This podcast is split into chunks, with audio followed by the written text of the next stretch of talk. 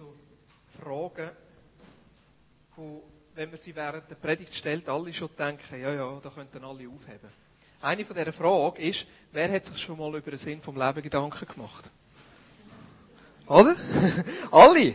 Alle haben sich doch irgendeines in seinem Leben schon mal gefragt, wieso bin ich überhaupt da? Wieso bin ich da? Macht das Leben Sinn? Macht es keinen Sinn? Ist es Zufall, dass ich da bin? Wieso bin ich da? Was soll ich mit meinem Leben machen? Was ist, was ist meine Aufgabe? Was ist mein Platz? Was ist der Sinn? In was stehe ich drin? Hey, hoi, Thomas. Setz ist da vorne noch Platz. Ah, ist gerade. Hey, was? Was ist die Frage und was ist die Antwort? Für was bin ich da? Ähm, für mich kommt die Frage immer wieder so all zwei bis drei Jahre, wo ich über das nachdenke. Genau, für all die, die noch wollen, es hat da vorne noch ganz viel Platz. Längt für alle, gut.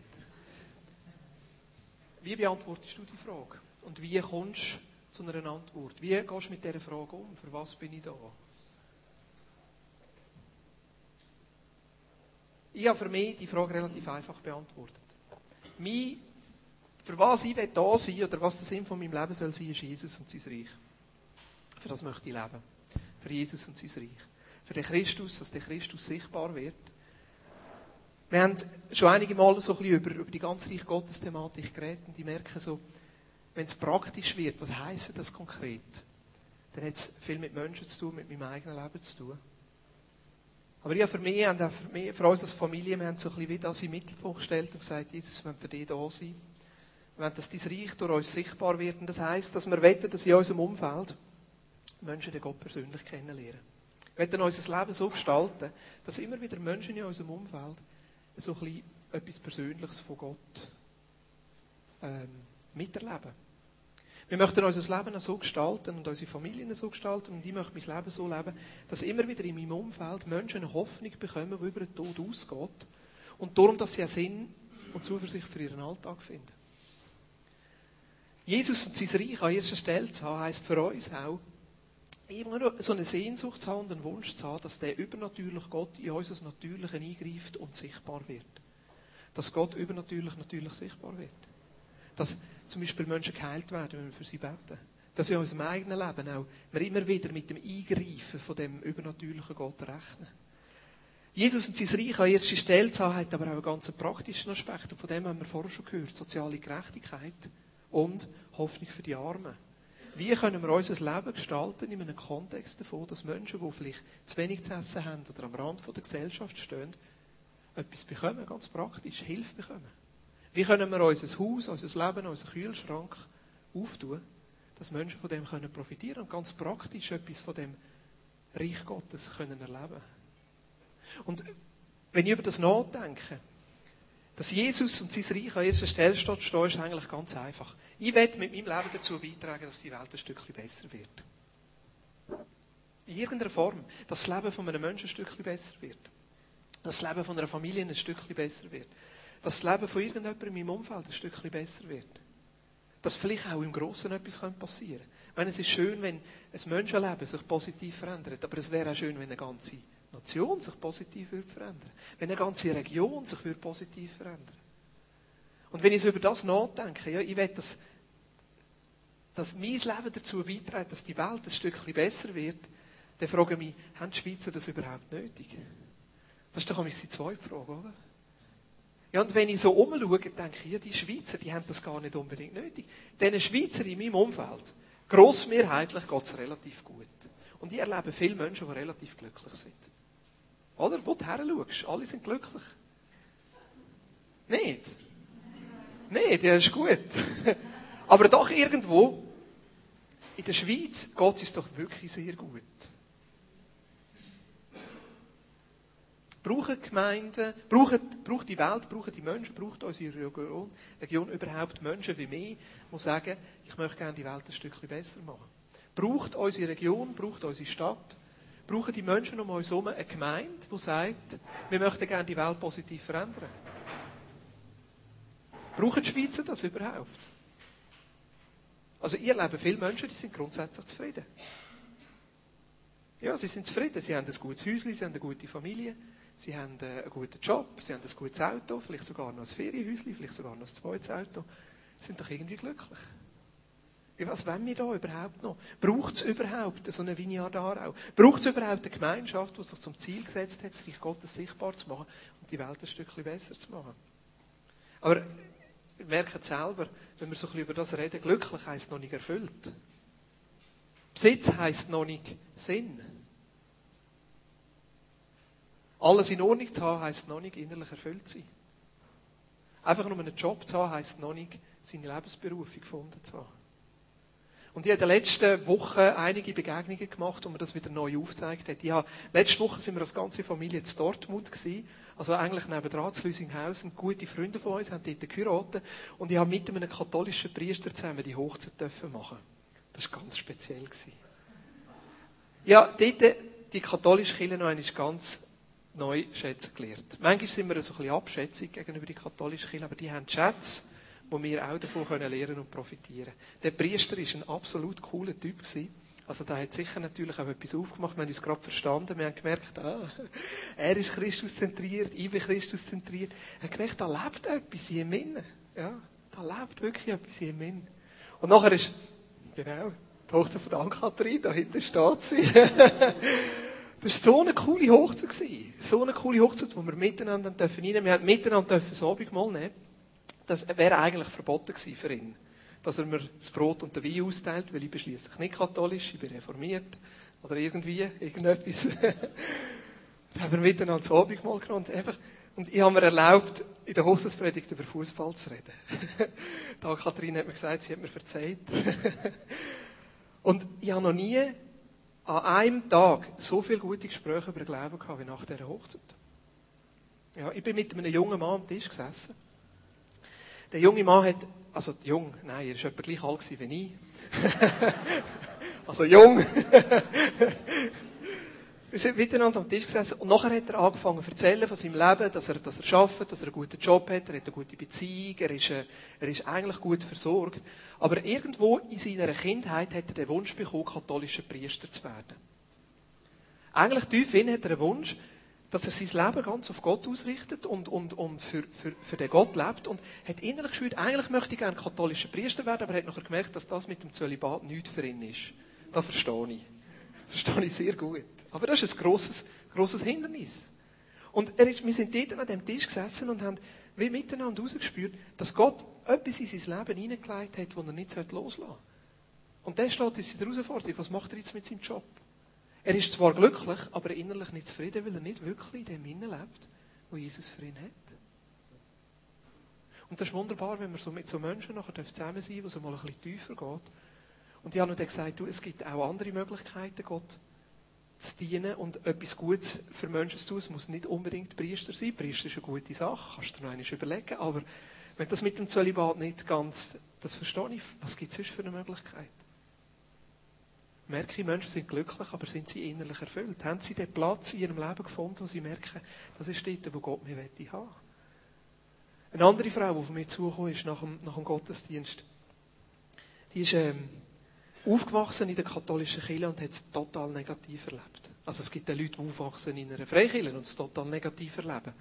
Aber sie ist so richtig, äh, einfach im Gottesdienst ist innerlich etwas in ihr aufgebrochen.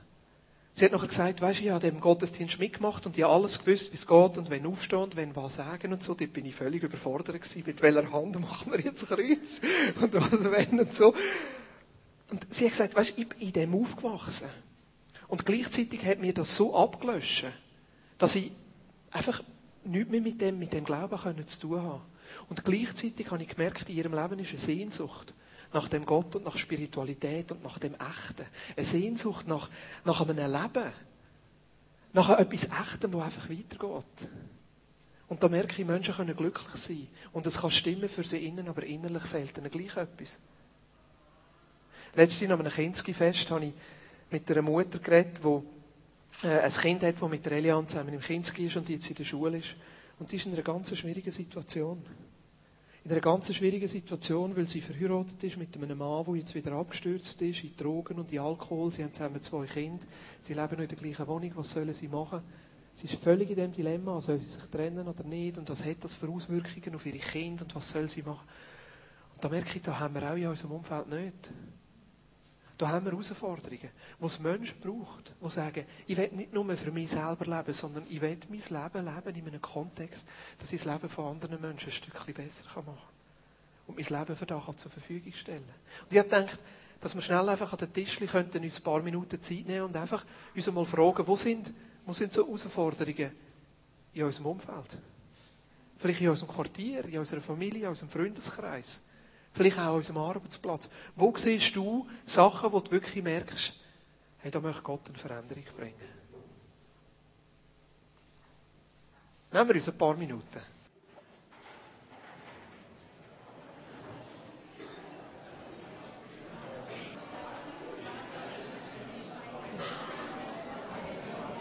Ich würde gerne, ich würde natürlich jetzt gerne an den einzelnen Tischchen vorbei und ein bisschen fragen, was er alles zusammengetragen hat. Aber ich denke, es wäre ein bisschen zu persönlich, wenn wir jetzt hier eine grosse Austauschrunde machen. Es ist mich schon persönlich, wenn man über so Sachen redet und über Menschen redet und so. Und gleichzeitig ist es gut, uns immer wieder bewusst zu werden, hey, da gibt es so viele Herausforderungen, da gibt es so viel nicht. Aber die Frage ist ja schlussendlich, was ist Gottes Antwort darauf? Was ist Gottes Antwort auf die Nöte dieser Welt? Was können wir machen? Was will er überhaupt in dem Innen machen? Und Gottes Antwort ist eigentlich relativ einfach. Ich möchte eine Bibelstelle vorlesen aus dem Kolosserbrief. Das ist einer von den Briefen, die Paulus im Gefängnis geschrieben hat. Man ist nicht ganz sicher, in welchem Gefängnis er war. Ob es Caesarea, also in äh, Israel, bevor er noch auf, Rom gegangen ist, oder ob es im Gefängnis von Rom geschrieben worden ist, äh, ist man nicht ganz sicher. Aber behaltet das im Hinterkopf. Er schreibt das im Gefängnis.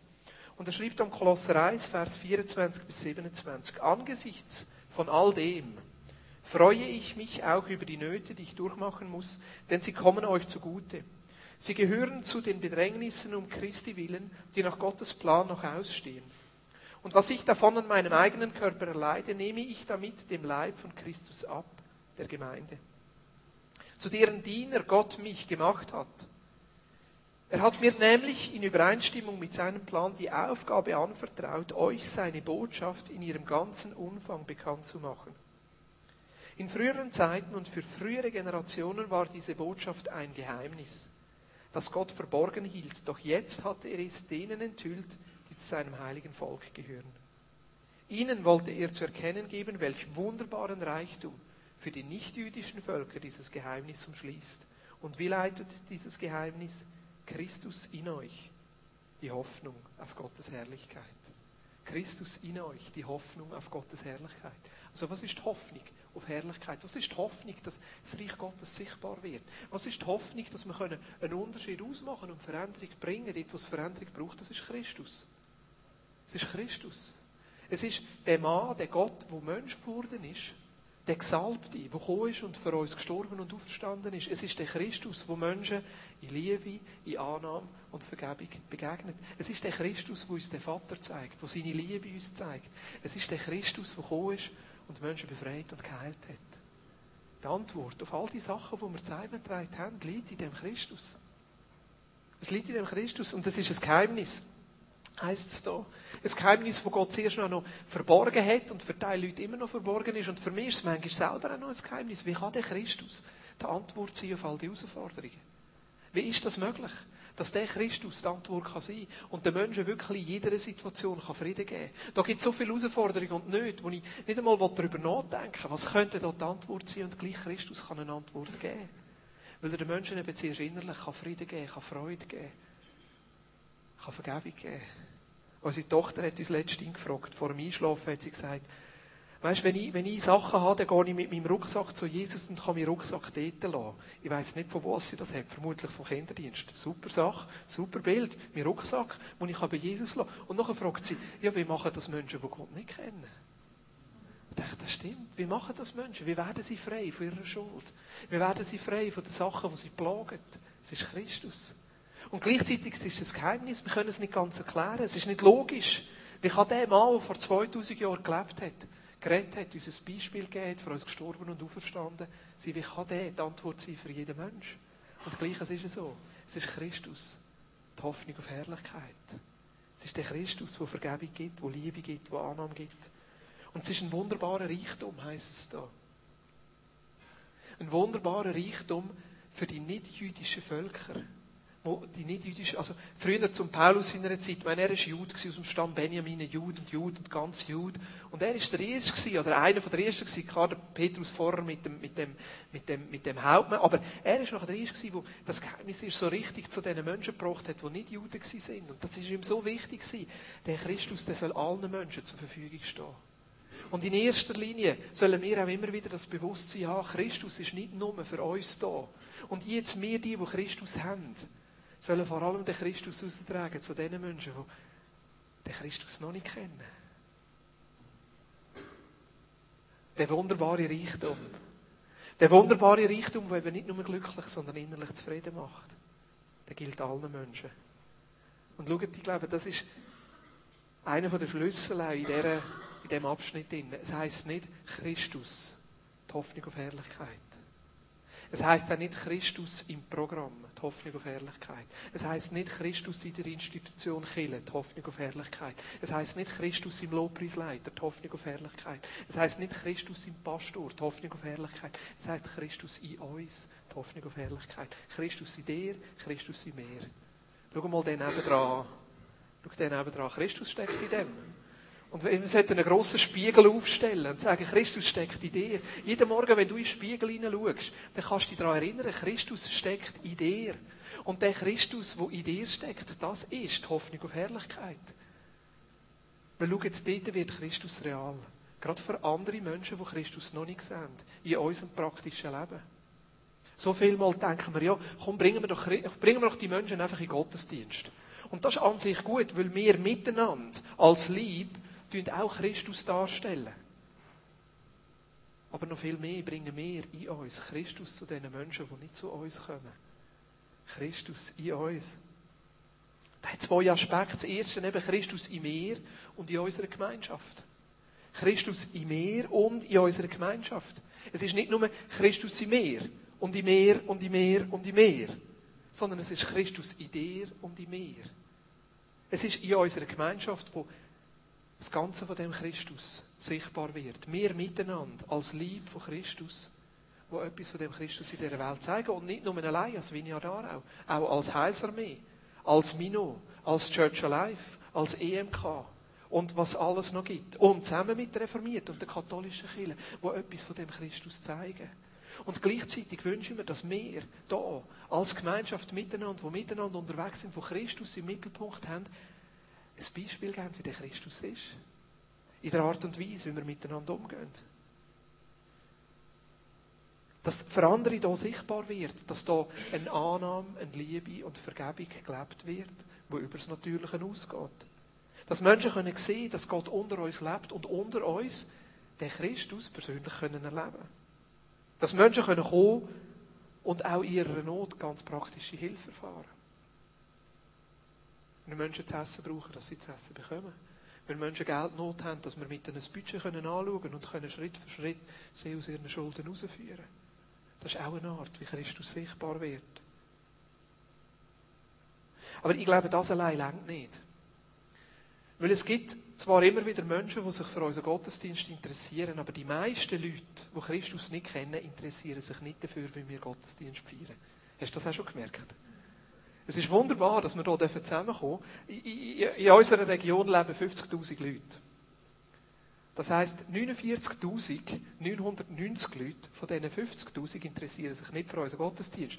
Sonst hätten wir auf der einen Seite heute Morgen ein Problem, wenn wir keinen Platz hätten, aber auf der anderen Seite, es ist Tatsache.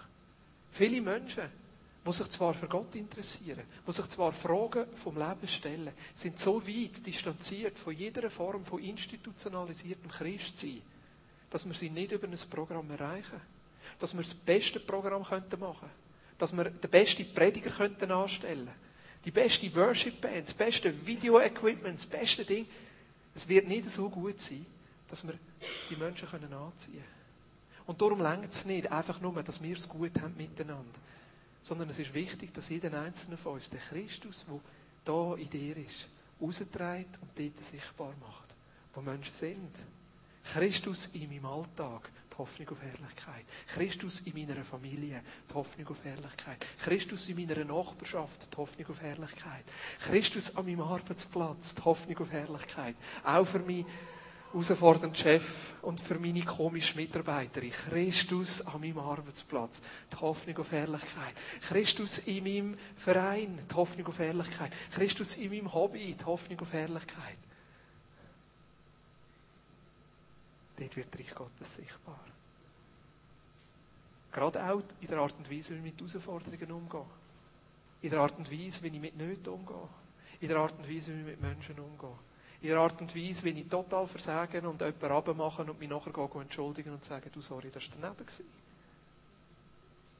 Die Art und Weise, wie ich in einen eigenen Fehler umgehe, das ist auch Christus in meinen Herausforderungen, die Hoffnung auf Herrlichkeit. So wie ich arbeite, so wie ich Beziehungen gestalte, so wie ich mit meiner Familie unterwegs bin. Dass Christus sichtbar wird im Kleinen und im Großen, weil es ist Christus in dir. Christus in dir, damit er durch dich für andere Menschen sichtbar wird. Damit andere Menschen in deinem Leben den Christus können sehen Damit andere durch dein Leben den Christus können erleben Und jetzt denkst du, ja, aber ich. Mit all meinen Herausforderungen. Ich habe doch selber noch so viele Bereiche in meinem Leben, wo ich den Christus noch nicht erlebt habe. Wie kann dir das gehen? Wie kann dir das sein? In all diesen Herausforderungen, wo ich selber drin stehe. Und ich habe da, und am Morgen, ich sage dir im Fall, wenn ich am Morgen Kind aufnehme, das ist für mich immer so die Herausforderung. Schon bevor ich das erste Kaffee getrunken habe und das achte geworden ist, bin ich sicher schon fünfmal verrückt worden. Ja, liegt es an den Kind. Ja, aber in erster Linie liegt es auch an mir, wie ich darauf reagiere. Und dann denke ich, wo ist der Christus? Kommt er mit dem ersten Kaffee? Könnte ein Kind nicht ein bisschen lieber sein?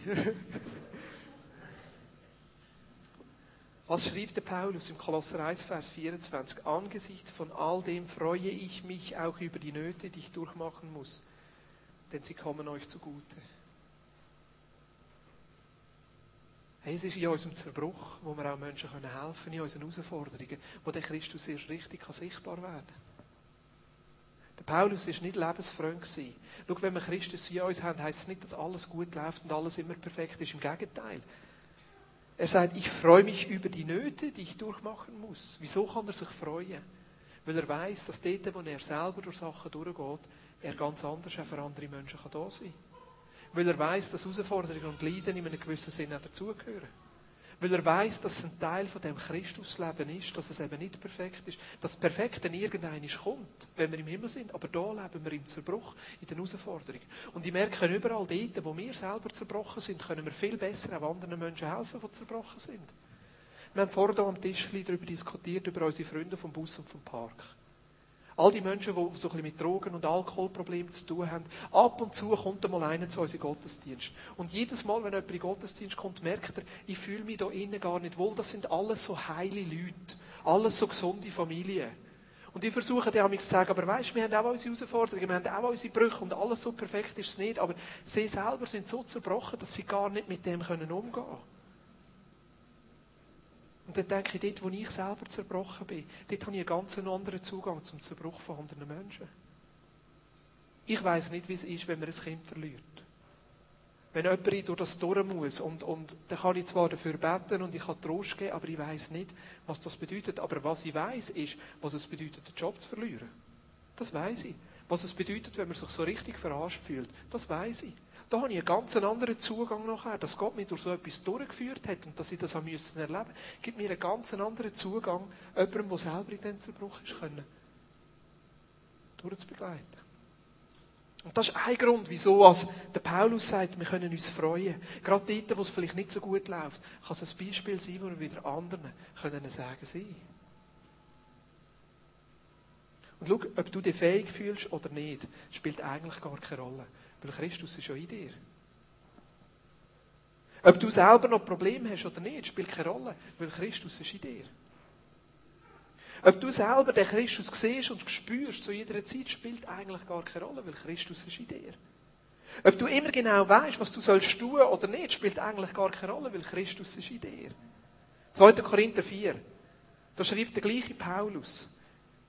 Und äh, ich meine, der hat Krieg gehabt mit dieser Korinthergemeinde. Da ist alles in die Hose mit dieser Korinthergemeinde. Die haben sich Briefe hin und her geschickt.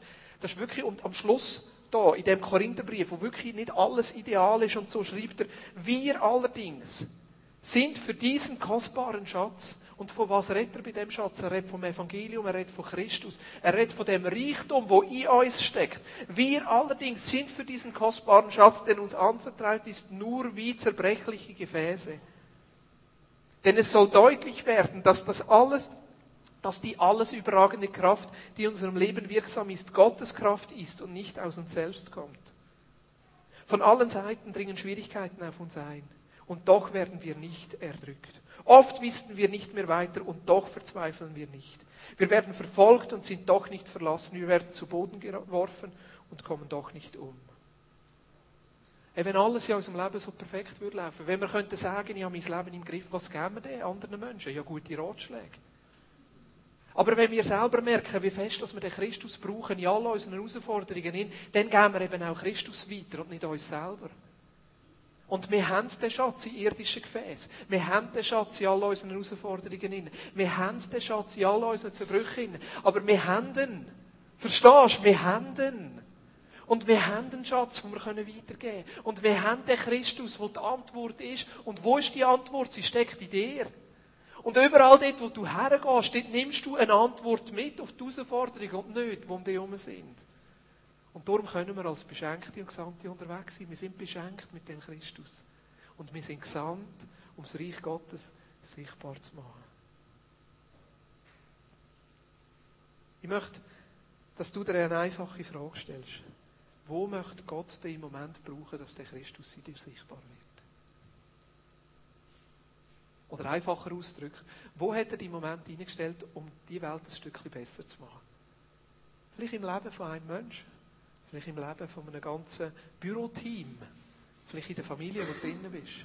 Wo hat die Gott im Moment hineingestellt?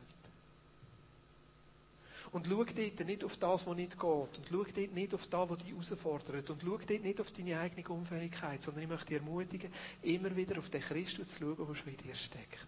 Es ist Christus in dir, die Hoffnung auf Herrlichkeit. Und ich glaube, dass wir miteinander als Vineyard Aarau da wahnsinnig gut aufgestellt sind, dass wir das miteinander leben können. Also ich meine, du hast ja vielleicht schon gemerkt, ich bin Fan von der Vineyard Aarau. Ich bin gerne da dabei. Und was macht es aus?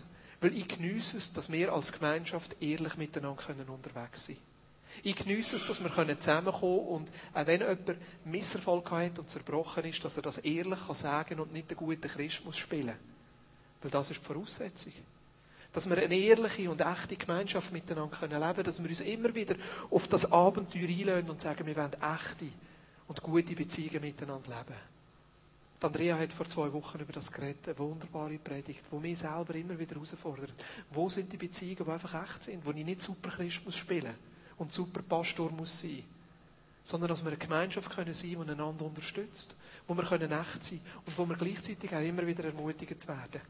Dort den Christus sichtbar zu machen, wo wir stehen. Dass wir miteinander etwas von dem Christus können sichtbar machen aber gleichzeitig, dass wir uns auch immer wieder freisetzen. Ich bin so froh, haben wir nicht so viel Programm. Ich weiß, dass es manchmal herausfordernd ist, wenn man nicht jeden Sonntag Gottesdienst hat, ja, und wenn man den unregelmäßig schafft, das ist eine Herausforderung. Aber ich bin froh, haben wir einfach einmal an einem Wochenende auch frei, wo man mal mit den Nachbarn etwas machen kann oder nur mit den Familien etwas machen kann. Ey, wenn wir uns die ganze Zeit würden zutischen mit Programm, wir hätten ja gar keine Zeit, das zu leben. Ja, gar keine Zeit mehr, das zu leben, dass der Christus ja dort sichtbar wird, wo man ihn noch nicht sieht. Und ich glaube, so sind wir als Vineyard auch super aufgestellt. Das miteinander zu leben. Ja, heute Morgen bin ich ein bisschen früher aufgestanden, weil ich die Predigt noch einmal überarbeiten Und dann ist meine Tochter auch schon wach gewesen. Ich weiss nicht, von wem sie das hat, also von mir nicht, dass sie freiwillig am 7. Uhr morgen aufsteht. Und wir sind äh, zu Baden gewesen, ähm, eine Woche lang und haben dort einen Einsatz gemacht auf der Straße. Und ein Programm, das wir gemacht haben, ist Hören vom Himmel. Und die Erwachsenen haben da wunderbare Bilder und da tun sie mit diesen Bildern andere ermutigen. Und beim Vorbereiten haben die der Vineyard Wasserschloss so Kinderbilder genommen und mit den Kindern zusammen füreinander Hören vom Himmel gemacht. Und ich habe nachher Debbie, wo sie noch Praktikantin war, habe ich gesagt, du musst da das für uns auch machen. Und habe dann zwei so Sätze gemacht. Ähm, eine für uns. Und heute Morgen habe ich die Bilder gesehen und dann habe ich Elian zu mir ins Büro genommen, ich habe Predigt vorbereitet und habe gesagt, Elian, tu doch einfach die Bilder durchschauen, weil ich, ich bin noch nicht ganz sicher wegen der Predigt, die brauchen ein bisschen Ermutigung. Schau doch mal die Bilder durch und du beten darüber, welches Bild wird Gott brauchen, um mich heute Morgen zu ermutigen. Und dann hat sie drei Bilder ausgewählt. Das eine ist das Bild von David, der auf der Harfe spielt und sie hat dann gemeint, ähm, Gott wird mich brauchen wie der David. Das hat mich wahnsinnig ermutigt. Vor allem, weil ich nicht singen kann. Aber nachher hat sie zwei Bilder ausgewählt, wo ich wirklich das Gefühl habe, die sind für uns heute Morgen. Steff hat es geklappt mit den Bildern. Zeig das Bild hier von der Arche Noah. Das ist das erste, was sie ausgewählt hat. Und ich dachte, das ist so ein schönes Bild, und ich glaube, das ist für uns.